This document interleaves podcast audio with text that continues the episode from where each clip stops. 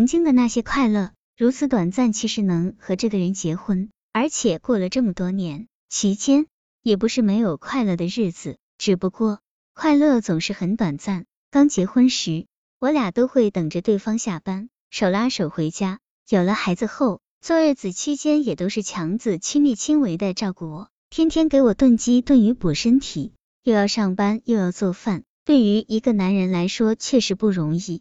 我在家照顾孩子休息了一年，那一年里，我每天都抱着孩子到路口等他回来，一家三口开开心心的回家。孩子大一点了，强子单位组织篮球赛。强子是主力，每场比赛我都带孩子去给他加油助威。他每进一个球，都跑到场边亲孩子一下，把孩子乐得咯咯直笑。节假日，我们会带孩子一起去公园玩。强子自己不爱照相，可每次都记得拿上相机给孩子记录下成长的片段。有时候我会要求三人合个影，就是这样留下了那些年难得的几张全家福。今年五一前后。我们关系有所缓和，没怎么吵架。于是趁着假期，全家人去森林公园玩了一天。那天玩的特别开心。我趁着这美好的气氛，对强子说：“以后我们都别争吵了，把吵架的时间变成每个月全家都出来玩一次，该有多好。”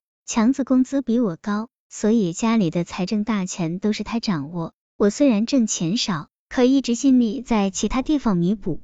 家务我全都揽下来了，对他和孩子十分体贴。天刚一冷，我就把早上的刷牙水给他们准备成温水。有时候即使我俩吵架，我也毫无怨言的给他洗衣服。结婚十来年，从来都是我对他嘘寒问暖，给他买得体的衣服。他只是在结婚置办东西时给我买过一些礼物。可前一段，他竟主动给我充了电话费，虽然不多，却令我很感动。我发短信给他，说以后咱们好好过。以前我说话有不对的地方，和你有争执的地方，咱好好解决，不让别人看不起。真的，快乐的生活，如果懂得满足，是可以长久维系的。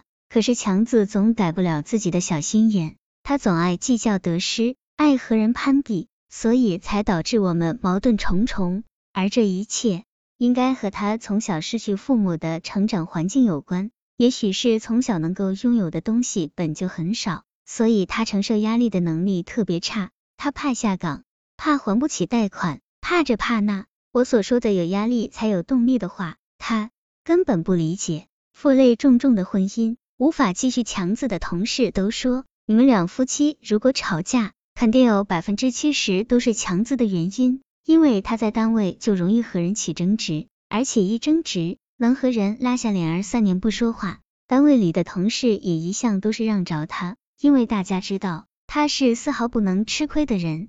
一次，他跟我讲在单位发生的事，我劝他别计较太多，有时候吃亏是福。可他姐听说了，却和我站的完全不是一个角度，只顾着护自己弟弟的短，说别人不对。他姐姐从小把他拉扯大，可在教育他为人处事方面，真的太失败了。强子把姐姐当母亲一样看待，对姐姐说的话言听计从，十分依赖。想想他们的成长环境，我也能理解。可是他为了听姐姐的话而不尊重我的父母，这就不对了吧？强子父母不在了，结婚第一年的春节，他姐非让我们一起去湖北他姨妈家过年，一去就是好几天，新年前后都不能在家陪我父母。为了强子，我什么都没说就去了。可是回来的时候，他们给姐姐的婆家买了一大堆当地特产，却什么都没给我父母买。我不是争这些东西，只是认为这是个礼节。可我刚跟强子一提，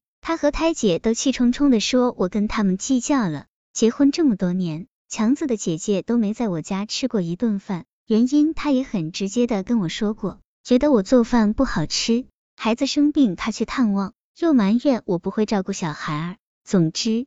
看在他们眼里的全是我的缺点。前些年我们还是几个月吵一次，这两年演变成隔三差五的吵，而吵的过程中提离婚也成了常事，甚至有一次连离婚协议都起草好了。那次他姐去我家，看到我们的离婚协议，竟然说既然过得这么痛苦，不如你们就离了吧。要知道那个时候我俩刚刚和好啊，她作为姐姐，不但不劝和，还说这样的话，真令人心寒。看到离婚协议里写我要和强子平分一半的财产，他姐当着面就说我钻到钱眼里了，说这么多年都是我害了强子，拖累他，我真不知道该怎么办了。我和他姐的关系落到如此地步，最大的问题还在强子，他太不会协调，他也许是想两边不得罪。可做出来的事总是让两边都不高兴，和他姐关系紧张，和他又总是吵架冷战，我的心很累。所以谈起离婚，我并不害怕，只是觉得一时间肯定不好适应。而孩子在这样的氛围中也备受影响。有一次，我和强子又是好多天不说话，孩子偷偷半夜把我叫醒，对我说：“妈妈，你们到底怎么了？你们这样我真的很害怕。”孩子的话说的我好心酸。想起我小时候，因为父母吵架就总想离家出走，而强子父母在离世前也一直关系不和，甚至闹到离婚又复婚。我觉得小时候这些阴影影响了我俩的婚姻，而现在又间接影响了孩子。前两天我俩又吵到要离婚的地步，不知道别人家是怎么样的情况，反正在我家，基本上每次吵架完都是我先心软，找他和好。这一次我也没心劲儿了。离就离吧，我不再妥协。与白云聊天的大部分时间里，他都在紧锁眉头，讲述一件又一件争端，十来年的点滴矛盾，他全部铭记在心。我试探着问他有没有高兴的事可以讲讲，他这才展露了一丝笑颜，